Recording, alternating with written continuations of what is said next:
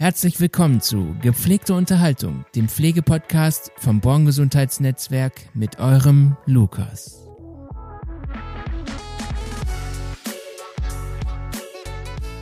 Hallo und herzlich willkommen zu einer neuen Folge von Gepflegte Unterhaltung. Mein Name ist Lukas und heute habe ich einen neuen Gast bei uns, den Felix. Ähm, Felix ist noch nicht so lange bei uns.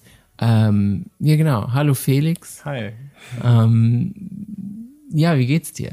Gut, also ich freue mich gerade total über dieses sehr spontane Interview. ja. Und aber auch allgemein, ähm, dass die Sonne hier so reinscheint. Das stimmt. Die Tage wieder länger werden. Ja. Und ich fühle mich auch wohl im Unternehmen. Das merkt man. Ähm, ja, schön, dass du bei mir bist und ich freue mich darüber, ähm, ein bisschen mehr über dich zu erfahren, über deine ja, Vergangenheit, berufliche Vergangenheit, ein bisschen mehr zu hören. Ähm, wir haben gerade eben im Vorgespräch schon ein bisschen darüber gesprochen. Ähm, ja, erzähl doch einfach mal ein bisschen, was du vorher gemacht hast. ja. ja, ich glaube, ich kann schon sagen, dass ich äh, ein bisschen pflegeuntypisch bin. Also ja. anders als die meisten anderen, die für das Born Gesundheitsnetzwerk arbeiten, habe ich keine Pflegevorerfahrung, also keine mhm. Pflegeausbildung. Ja. Ich ähm, habe nach dem Abitur war ich ein Jahr in Indien, habe dann ähm, ja, Auslandsjahr gemacht und da tatsächlich so ein bisschen im Pflegebereich gearbeitet, aber nur ganz wenig. Da war ich in einer Einrichtung für körperlich behinderte Männer ja. und habe die unterstützt und ähm, dabei eher sowas gemacht wie Englisch unterrichtet oder in der Küche geholfen. Okay. Haushaltssachen.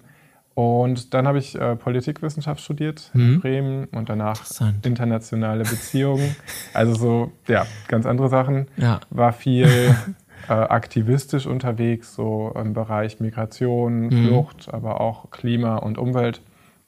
Und habe dann jetzt sieben Jahre bei der BUND Jugend Nordrhein-Westfalen, das ist so die Jugendorganisation vom Bund für Umwelt und Naturschutz Deutschland, ja. gearbeitet und da aber auch nicht unbedingt Umwelt- und Naturschutzprojekte gemacht, sondern eher äh, Projekte zum Thema Diskriminierungssensibilität. Also ja. wo es um verschiedene Diskriminierungsformen ging, also vor allem Rassismus, aber auch Sexismus mhm.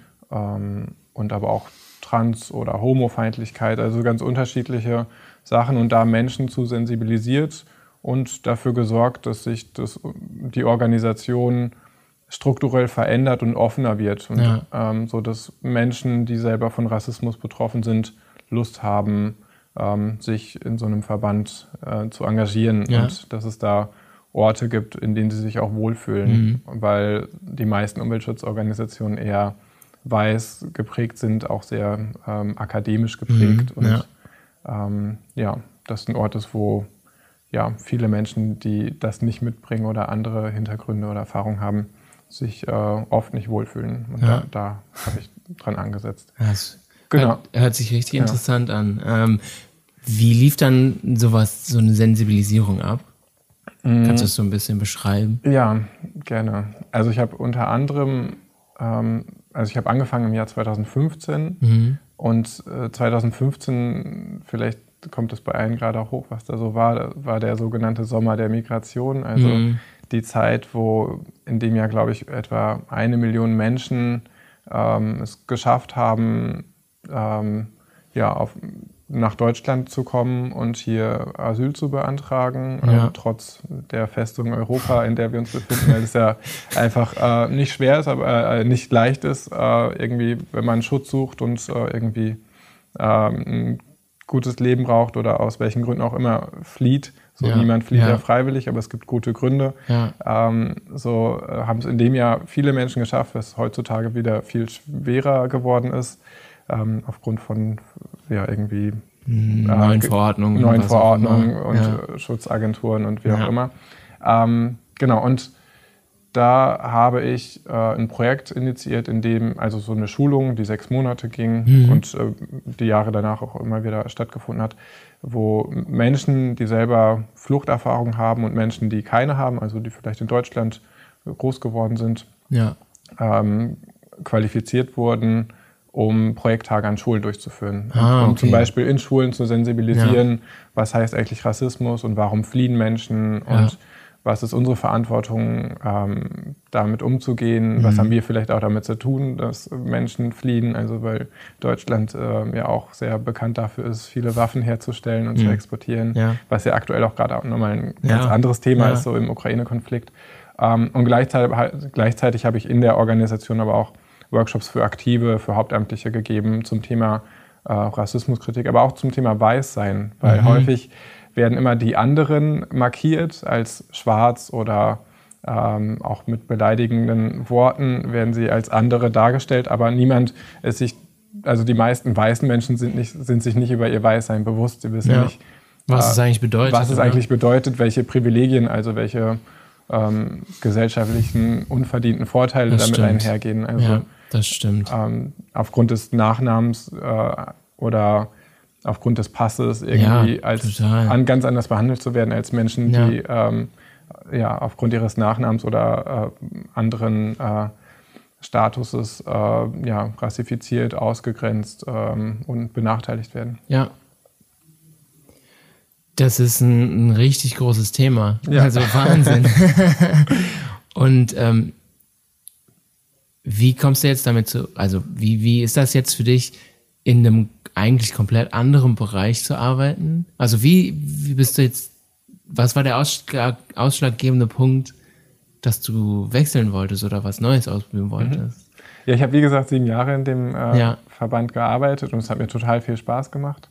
Und ähm, genau, was mich ähm, dazu verleitet hat, war einfach, dass ich Lust hatte mal wieder auf was Neues, auf ja. eine ganz andere Welt. Ja. Weil so diese Öko äh, Szene ist schon auch so eine Bubble. Also ich meine, die ganze Welt oder Gesellschaft besteht aus Bubbles ja. und Blasen so. Ja, ja, stimmt. So habe ich jetzt auch festgestellt, dass die Pflege auch so ein Stück weit eine eigene ja, Bubble ist. Ja, das stimmt ist. schon, auf jeden Fall. Und das ist, glaube ich, für mich einfach äh, reizvoll gewesen, mal eine andere Bubble kennenzulernen ja. und auch nochmal mit ganz anderen Menschen zu tun zu haben. Ja, so. da, ja, ja, auf ähm, jeden Fall. Und, ähm, und dann hat mich die Stellenausschreibung total angesprochen. Wie bist du auf uns aufmerksam geworden? Ähm, Ah ja, ich habe hab ein Coaching äh, selber in Anspruch genommen mhm. letztes Jahr. Und meine Coachin hat über irgendeinen Verteiler die Stellenausschreibung gesehen und meinte so, Felix, ist das nicht was für dich? Das würde zu dir passen. Ja, genau. Und dann habe ich mir das angesehen und es gab so ein nettes Video, wo Yves und Martina die Stelle ja. vorgestellt haben. Ja, ja, genau. Und ich dachte, wow, was ist das für ein Unternehmen? Ja. Die machen es echt anders. Also mhm. die haben einen ganz anderen Ansatz, andere Werte, eine andere Haltung. Und äh, da war ich ganz neugierig. Ja. Und äh, ich habe mich die letzten Jahre viel mit äh, Organisationsentwicklung beschäftigt. Mhm. Ähm, also innerhalb der Organisation, wo ich tätig war, aber auch ähm, sonst ähm, andere Organisationen begleitet in ihren Prozessen. Ja. Und, und dann ging es genau darum bei dieser Stelle und außerdem ähm, auch darum, Menschen zu coachen, Menschen mhm. zu begleiten und in Konflikten zu vermitteln. Also ich bin auch ausgebildeter Mediator und habe auch ah, eine eine kleine systemische Coaching-Ausbildung und dann dachte ich, wow, diese Stellenausschreibung und auch so die Haltung des Unternehmens, so das passt perfekt auf das, was ich suche. Mhm. Und dann dachte ich, und dann war es noch ein Pflegeunternehmen und dann dachte ich, wow, das einfach mal was anderes. Einfach mal was mal anderes. Neue Herausforderung. ja, genau. Ja, ich bin da voll bei dir und ähm, bei dir ja, war das ja ähnlich, oder? Also du hast ja auch ja, was ganz schon anderes sehr ähnlich. Gemacht. Doch, doch, doch, stimmt. Also ich war vorher ähm, eigentlich komplett im handwerklichen Bereich mhm. tätig. Also ich habe eine Ausbildung als Kfz-Mechatroniker gemacht. Ah, ja, okay. Und dann war ich Anlagenmechaniker bei einer Firma, die ja katholischen Korrosionsschutz gemacht hat. Mhm. äh, ja, muss ich jetzt nicht so weit ausführen, aber es war auch super spannend. Ich habe super viel gelernt und es war auch wichtig für meine persönliche Entwicklung. Mhm. Ähm, und dann ähm, hat mich mein damaliger Freund, der hier auch gearbeitet hat, ähm, gefragt, ob ich nicht auch mit in den Bereich steigen möchte, ähm, Videos, Fotos und so weiter mhm. zu machen. Ähm, weil ich auch hobbymäßig habe ich immer fotografiert mhm. und mich immer dafür interessiert, auch was das Fotografische anging und so weiter und so fort. Mhm. Und hatte auch nie was mit Pflege zu tun. Mhm. Also ich musste auch ganz viele Begriffe erstmal lernen ja. ähm, und herausfinden, was zum Beispiel Palliativpflege bedeutet. Mhm wusste ich nie. Ich muss dann immer, was ist das eigentlich? Ja. Keine Ahnung, ich hatte ja nie Überschneidungspunkte damit. Mhm. Und ähm, ja, also auch super spannend, eine große Herausforderung gewesen für mich. Mhm. Aber ja, ich bin, es war auf jeden Fall auch wichtig, diesen Schritt für mich zu gehen, für meine persönliche, ähm, persönliche äh, Entwicklung. Entwicklung, danke. ja. Ja, wow. Also ich liebe Herausforderungen ja. und das war eine gute Herausforderung. Und als dann der Kai ähm, damals gegangen ist, ich glaube jetzt auch schon fast drei Jahre, ähm, der hat nämlich eine Pilotenausbildung gemacht. Ach, krass. Ist jetzt mittlerweile in Amerika und fliegt da durch die Gegend. ähm, genau. Musste ich halt den ganzen Bereich hier übernehmen. Oder musste nicht, sondern durfte. Ja. Und war auch, also seitdem bin ich auch nochmal sehr gewachsen, mhm. was meine Persönlichkeit anging, weil vorher konnte ich mich immer so ein bisschen verstecken. Mhm. und ähm, genau, und dann musste ich halt präsent sein und mhm. das leiten und Ideen haben und meine Ideen vorbringen und so weiter und mhm. so fort. Also nochmal eine andere Verantwortung. Ja. Und es hat mir richtig gut. Also ich glaube auch viele oder Katrin, ähm, nicht Katrin, sondern äh, Julia und Rebecca, die ja auch mit dem Team sind, die mhm. haben auch gemerkt, so boah, krass, da ist viel passiert mhm. und viel Gutes passiert und Lukas kommt aus sich raus, der kann ja auch reden. Ich war immer vorher so der, der einfach nur beobachtet hat und ah, zugehört okay. hat und nicht viel gesagt hat, einfach weil ich mich, glaube ich, auch nicht in der Person, per, in der ähm, Position gefühlt habe, mhm. was sagen zu dürfen. Mhm. Ähm, genau. Ah ja, spannend. Also einerseits spannend für mich, weil ich dich gar nicht so eingeschätzt hätte, so weil ich, wenn ich deine Podcasts höre, ich dann denke so, ja, der, das war auch so ein Ding. Der ist so talky, der redet ja. irgendwie gerne und viel und ja. ähm, wir uns ja auch noch nicht so gut ja. kennengelernt haben. Doch interessant, dass ich da so eine Parallele äh, sehe, so weil ähm, ich so von meiner Biografie her, wie ich als Kind aufgewachsen bin, so sehr schüchtern und zurückhaltend bin äh, oder war und ähm, es jahrelang gedauert hat, irgendwie daran zu arbeiten und das zu verändern und mir aber genau diese Herausforderung, äh, als Trainer Seminare zu leiten oder so, ja. ähm, total gut getan hat, ja. um, um daran zu wachsen. Ja, so. total. Ja. Ich glaube, da sind wir uns ein bisschen ähnlich so. Äh, ich war auch in der Kindheit eher, eigentlich war ich ein Draufgänger, was so Klettern und alles angeht. Ah, okay. ne? Da war ich immer ganz vorne dabei und äh, war, ja, Kopf aus, einfach machen. Mhm. so auch naiv. Aber ansonsten war ich sehr schüchtern und zurückhaltend. Mhm. Ähm, ja, was neue Bekanntschaften anging mhm. und so weiter, war ich immer sehr vorsichtig und alles. Genau, und was Podcasts hier angeht, da wurde ich eher so reingeschmissen. Ah ja, okay. Ähm, damals kam so die Idee auf, ja, lass doch mal einen Podcast machen ja, okay, aber wer macht das und wer leitet das und wer interviewt und so weiter. Und dann habe ich mich erstmal gedrückt mhm. und bis ähm, Yves dann auf mich zukam und gemeint hat, ja, ich mache jetzt morgen oder übermorgen mal einen Podcast mit dir. Mhm. Und ich so, oh, ähm, warum? ich will das gar nicht. Aber dann haben wir es gemacht und da fiel dann irgendwie so ein Groschen irgendwo, mhm. und wo ich dann gemerkt habe, ja, irgendwie war es doch gar nicht so schlimm und an der Aufgabe konnte ich dann auch wachsen. Ja, ja ich glaube, es ist also zum Wachsen oder Lernen gehört immer dazu, raus aus der Komfortzone zu ja, kommen. Total. Also ein Stück weit, nicht zu sehr, weil sonst blockiert man auch. Ja. Und für mich ist dieser neue Job auch, raus aus meiner Komfortzone zu kommen. Die und, äh, Gewohnheit äh, mal zu brechen. Ja, und auch gerade so dieser Pflegebereich, ähm, da merke ich so, also ein Thema, was mich in meiner vorigen Arbeit viel beschäftigt hat, ist halt auch Sexismus mhm. und ähm, kritische Männlichkeit. Ja. Ähm, und wie ich als Junge oder als Mann sozialisiert wurde, ähm, zeigt sich zum Beispiel darin, dass ich heute, ich habe zwei Kinder, so wie du, mhm. ähm, manchmal total überfordert bin, wenn die Kinder krank sind und meine Frau nicht da ist. So. ja. äh, und ich, weil ich das irgendwie nicht gelernt habe, da äh, Verantwortung zu nehmen oder diese Care-Arbeit, diese Pflegearbeit zu machen. Mhm. Ähm, und, ähm, und ich das jetzt aber Stück für Stück mehr äh, lerne und auch irgendwie sehe, okay, da habe ich ein Thema, da fehlt mir was und da brauche ich irgendwie mehr Standing, mehr Sicherheit, Souveränität. Ja. Ähm, und das klappt auch immer besser. Ähm, und da fand ich es aber ganz interessant zu sehen, okay, was, was gibt es doch vielleicht für Gender-Stereotype, mhm. Prägungen, die äh, dafür zu führen, dass es mir da schwerer fällt, ähm, ja, das gut zu machen oder das überhaupt oder manche Sachen zu sehen, die meine Frau viel schneller wahrnimmt oder sieht oder auch ja. viel, viel leichter ja. löst. Und, ähm, und deshalb, also dieses Thema ähm, habe ich auch, oder das zeigt sich auch so ein bisschen hier in der Pflege. Also ich war jetzt die letzten Wochen viel hospitieren mhm. in den Wohnkonzepten und habe mhm. da auch mhm. teilweise ja mit angepackt und gewaschen ja, cool. oder so. Und das war eine total schöne und wichtige Erfahrung für mich, ähm, um da einerseits Berührungsängste zu verlieren ja. und, und ähm, Menschen auch einfach so in ihrem Menschsein zu erleben. Das sind ganz intensive Erfahrungen und mhm. Momente.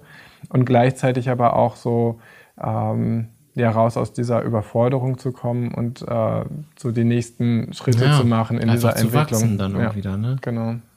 Ich finde immer, ähm, ein Schritt aus der Komfortzone ist auch immer ein Schritt näher zu zu Wachstum und ähm, ja, mehr zu, mehr die Angst zu verlieren. Mhm. Ja. Finde ich eigentlich einen ganz schönen Gedanken. Ja. Ja, und ich finde es hier auch ganz spannend. Also Pflege ist ja an sich auch ein sehr, äh, auch wieder klischeemäßig Frauen äh, geprägter, ja, äh, geprägtes Feld. Ähm, und hier dann zum Beispiel Männer in der Pflege zu erleben, die die so, oder auch die Männer, die insgesamt hier im Unternehmen arbeiten, mhm. so, ähm, die haben häufig auch was, was Weicheres oder mhm. die, denen fällt es leichter, sich verletzlich zu zeigen, als ich das sonst äh, in der Gesellschaft erlebe, sei es jetzt irgendwie beim Bau oder im, ja, Fußball, im Fußballverein ja. oder wo auch immer. Ja. So, weil es halt schon auch irgendwie so. Du musst halt irgendwo Mann sein. Genau, so klare Vorstellungen, wie man, wie man als Mann sein muss. Und wenn man da irgendwie rausrutscht, dann ja, droht einem irgendwie abgewertet und äh, entmannt zu werden. So. Und das ist. Ähm, und das äh, finde ich auf jeden Fall cool, äh, dass es hier auch einige Männer in der Pflege gibt und die halt genau die Arbeit machen, die ähm, viele Männer sonst sich nicht trauen würden oder wo sie sich sehr schwer mit tun würden, genau das zu machen. Ja. Und da finde ich, hat, haben diese Männer auch eine große gesellschaftliche Vorbildfunktion. Mhm. Ja. Finde ich schon auch, ja.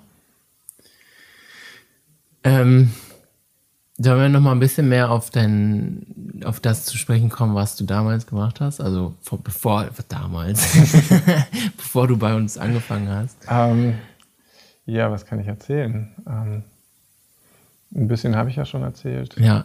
Äh, fällt dir gerade irgendwas ein, was dich noch interessieren mhm. würde? Zum Beispiel dieses Rassismus-Ding. Mhm. Wie hast du Leute gecoacht, die äh, mit Rassismus in Berührung gekommen sind? Also die selber betroffen sind? Mhm, die selber betroffen waren. Mhm.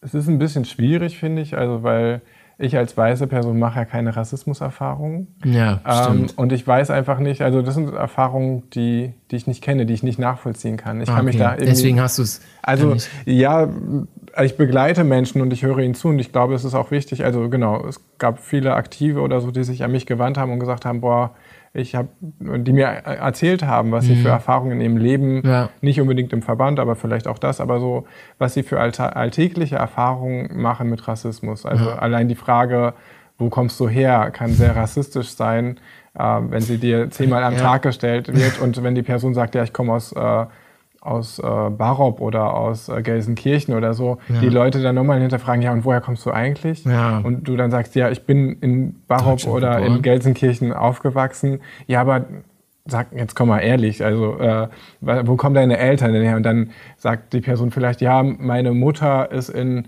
äh, Münster geboren und, hä, und dein Vater, ja, der ist vielleicht in äh, Kastrop geboren oder so. Ja, aber und dessen. Wo ist dein Ursprung? Ja, wo ist dein Ursprung? Und dann kommt irgendwann, ja, mein, mein Großvater ist aus Ghana. Ja. So, ah, da ist es. Ja, so, also das, das ist dein da, Genau, dass solche, solche Fragen, die eigentlich sehr unverfänglich sind, äh, was super Rassifizierendes haben können, mhm. weil es dann nur darum geht, herauszufinden, äh, ja, dass die Person anders ist, obwohl ja. sie das ja eigentlich nicht ist. Sie hat einen deutschen Pass, ist in Deutschland geboren, die eigenen Eltern vielleicht auch so.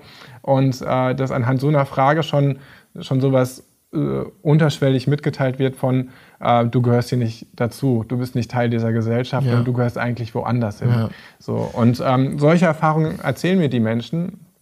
Ähm, und Und da finde ich es einfach wichtig, einfach nur zuzuhören und das anzuerkennen und anzunehmen und zu sagen, ja, wow, ich höre das, ich äh, kann mir vorstellen, das ist eine scheiß Erfahrung. Mhm. Ich habe das Privileg, nicht diese Erfahrung zu machen, mhm. aber ich bin bereit, irgendwie dir zuzuhören und zu schauen, wie ich dich dabei unterstützen kann. Mhm. So, und äh, ich sehe da auch eine gesellschaftliche Verantwortung zu schauen, äh, also vor allem eine Verantwortung bei weißen Menschen, die ja, äh, ja von diesen Privilegien profitieren, ähm, ja, da zu gucken, wie kann man eine Gesellschaft schaffen, in der es mehr Gleichheit gibt und in der Menschen, die von Rassismus betroffen sind, da äh, einen Ausgleich erfahren oder ja. Ähm, ja, dass einfach irgendwie die Waage wieder, ähm, ja, da eine Waage entsteht und ein Gleichgewicht. Ja, ja. ja finde ich auf jeden Fall eine richtig schöne Arbeit und ich kann mir vorstellen, dass du es auch teilweise hier bei uns jetzt also nicht weiterführen möchtest, ja. aber schon auch uns äh, so ein bisschen sensibilisieren kannst und vielleicht auch willst, weil ich finde, das ist super wichtig und sollte mehr thematisiert werden, finde ich.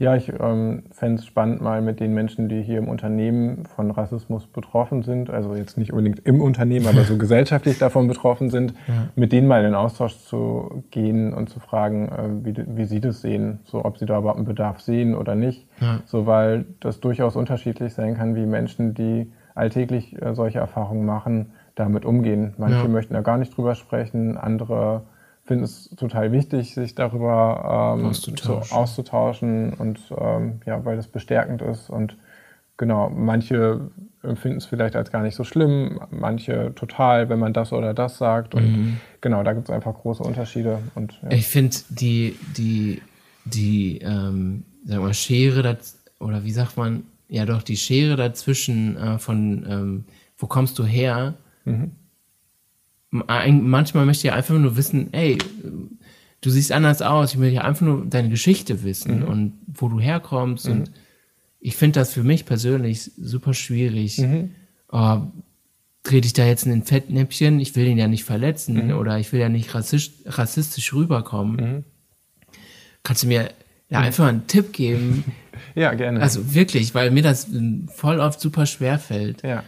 Ich glaube, so, es ist immer wichtig, immer hilfreich, sich selber zu beobachten und zu fragen, warum möchte ich das jetzt wissen? Mhm. So, und da scheint ja in dir schon sowas ähm, Rassistisches zu sein. Also ich erstmal ja, ja, ganz ja. wichtig, wir alle sind rassistisch. So, also das ist eine Grundannahme, ähm, weil unsere Gesellschaft Rassismus, äh, rassistisch ist. Und ja, wir wurden ja immer und wurden ja nur so geprägt. Genau, wenn du dir Kinderbücher anschaust, da sind halt auch nur in den meisten weiß, genau. weiße Menschen, äh, Menschen mit anderen Hautfarben werden mittlerweile ein bisschen mehr in Kinderbüchern veröffentlicht, aber wenn du dir auch Ravensburger so heutzutage anschaust, ist da trotzdem noch so das meiste nicht äh, divers, so ja, Nicht, nicht die Vielfalt der Gesellschaft widerspiegelnd. Und, ja. ähm, und dadurch, dass wir voll von diesem rassistischen Gift sind, so ist es, glaube ich, erstmal zu sehen, okay, ich habe diese Muster in mir, dass ich, wenn ich eine schwarze Person sehe, ähm, dass da was angeht. Ja, so, dann kann er vielleicht angehen, oh, die ist gefährlich oder das könnte, die könnte, Person könnte das und das machen oder so. Also ganz viele so äh, rassistische Bilder, die dann vielleicht hochkommen. Und aber auch und aber auch die Frage oder auch sowas wie, ah, die Person ist schwarz, also ist sie nicht deutsch. So. ähm, ja. Und deshalb interessiert mich vielleicht, wo sie herkommt. Ja. So, und, ähm, und das zu reflektieren, ist, glaube ich, ein wesentlicher Schritt, um nicht äh, eine Person damit zu konfrontieren. Und äh, da besteht immer die Gefahr, dass wenn du fragst, woher kommst du, mhm. so dass die Person, dass manche Personen sagen, äh, ja, ich komme aus ähm, Duisburg so und das dann okay ist.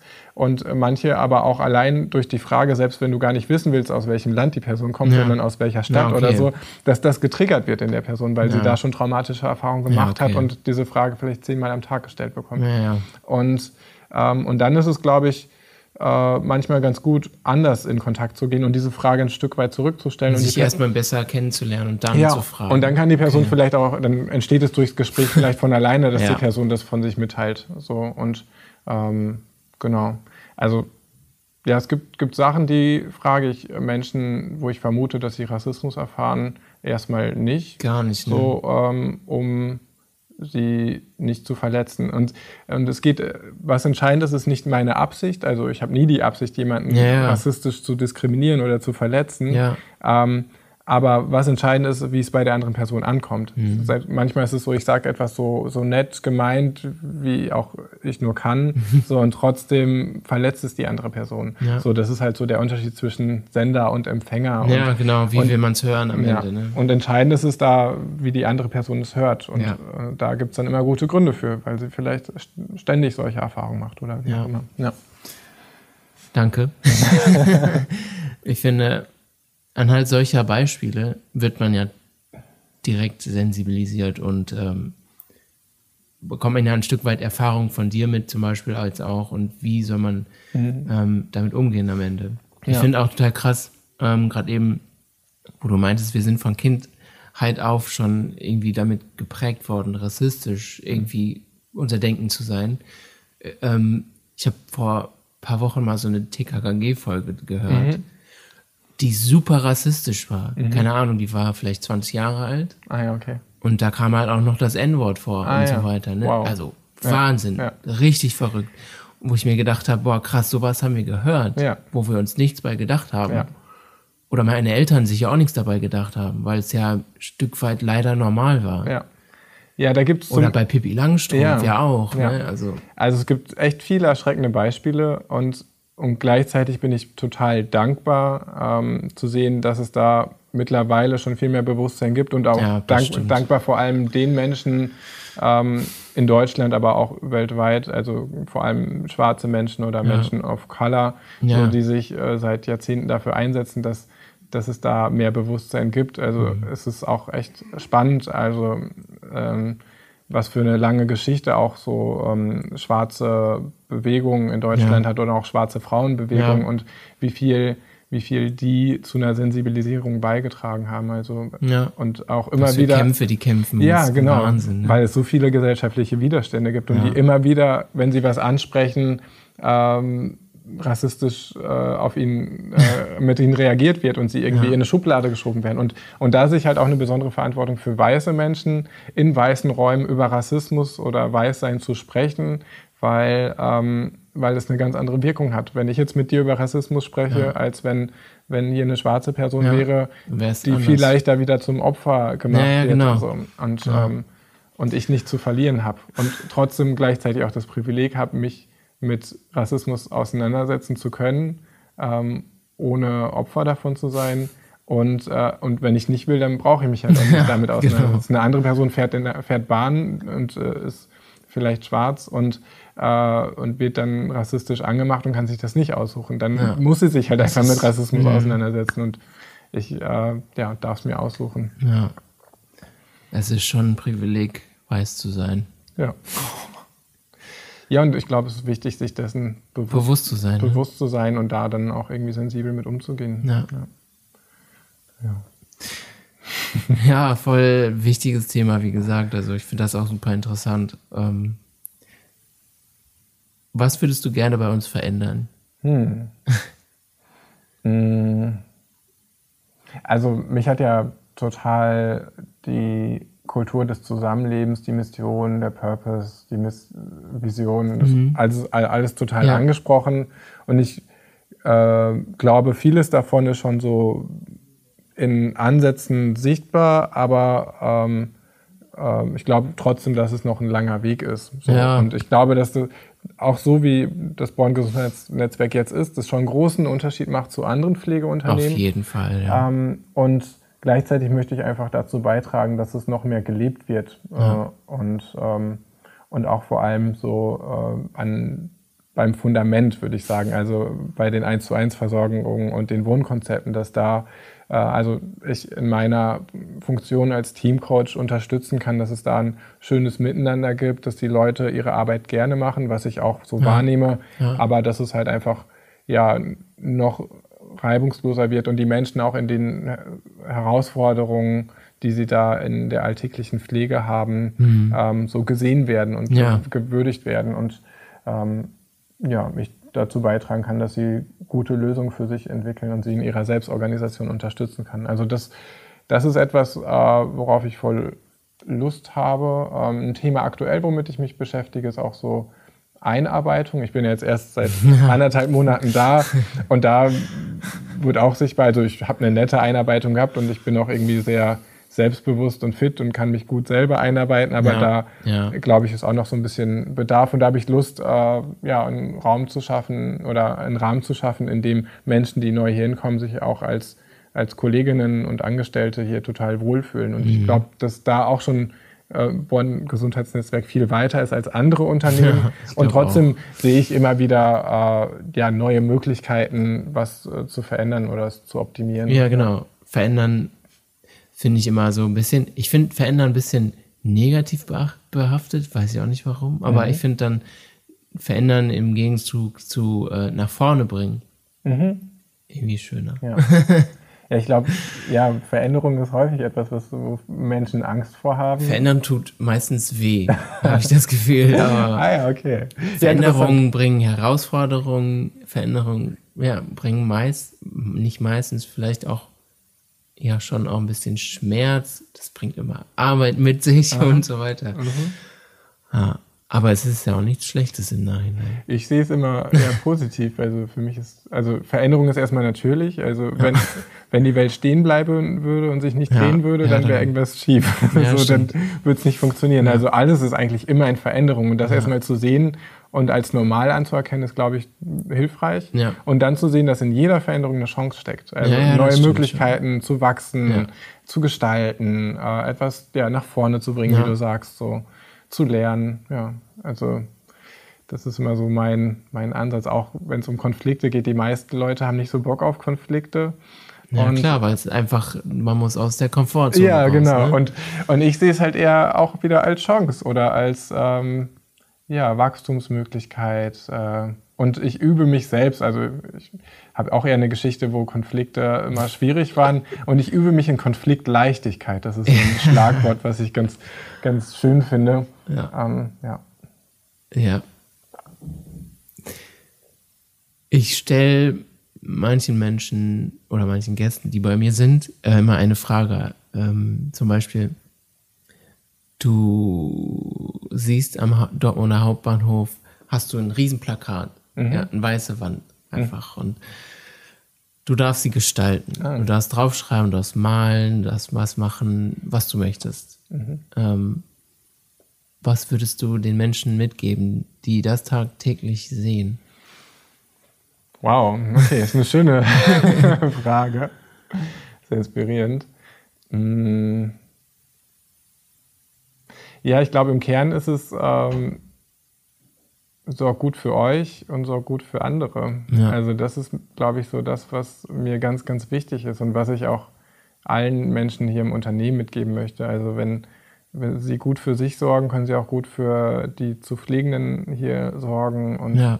für ihre Kolleginnen und ähm, also so Selbstfürsorge schon ja. einfach sehr wichtig. Und wenn man im Frieden mit sich ist, dann kann man auch gibt es auch Frieden im Außen. Das weitergeben. So, ja, und, ja. Kann, und das strahlt einfach aus. So, wenn jemand irgendwie super gestresst ist, sei es jetzt bei der Arbeit oder im Bus oder so, dann sind alle anderen auch gestresst. Das ist halt, sind halt irgendwie ja. negative Vibes oder Energien, die ausstrahlen. Und ganz anders ist es, wenn jemand so total glücklich ist und so beseelt und euphorisch, so dann steckt es auch alle anderen an. So und ja, Sowas ungefähr. Ja, cool. Was würdest du auf so Äh, ja. ich habe noch nie eine Gegenfrage bekommen, was das angeht. Ähm, aber ich würde auch irgendwie was, also auf jeden Fall was Positives und Euphorisches drei. Ich glaube, ich würde eher was malen. Mhm. Ähm, irgendein richtig schönes Bild. Malst du gerne? Also ich male wenn ich mich darauf einlasse, dann male ich sehr gerne, mhm. auch mit meinen Kindern halt zusammen, mhm. ähm, weil die halt auch super gerne malen, ja. logisch. Ich finde immer super schön, bei Kindern zu sehen, dass, wie sie malen, ja.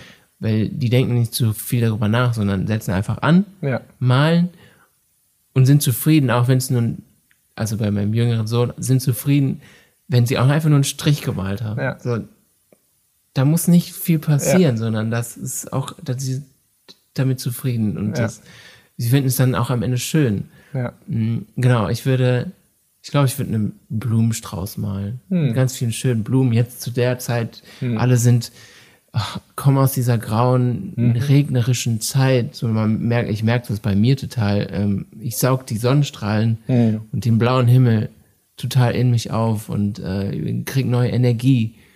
Und ich glaube, ich würde jetzt einfach einen richtig schönen Blumenstrauß dahin machen. Ja, lasst euch gut gehen, vielleicht unterschreiben. Ja, voll gut.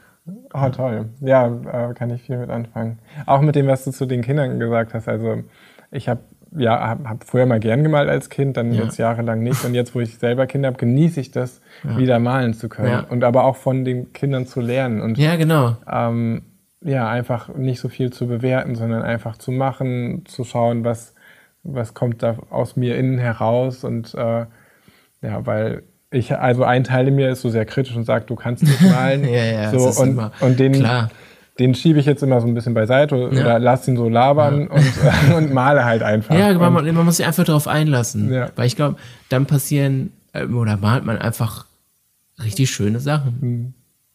Und die müssen am Ende auch nicht schön sein. Selbst, keine Ahnung, weiß ich nicht was.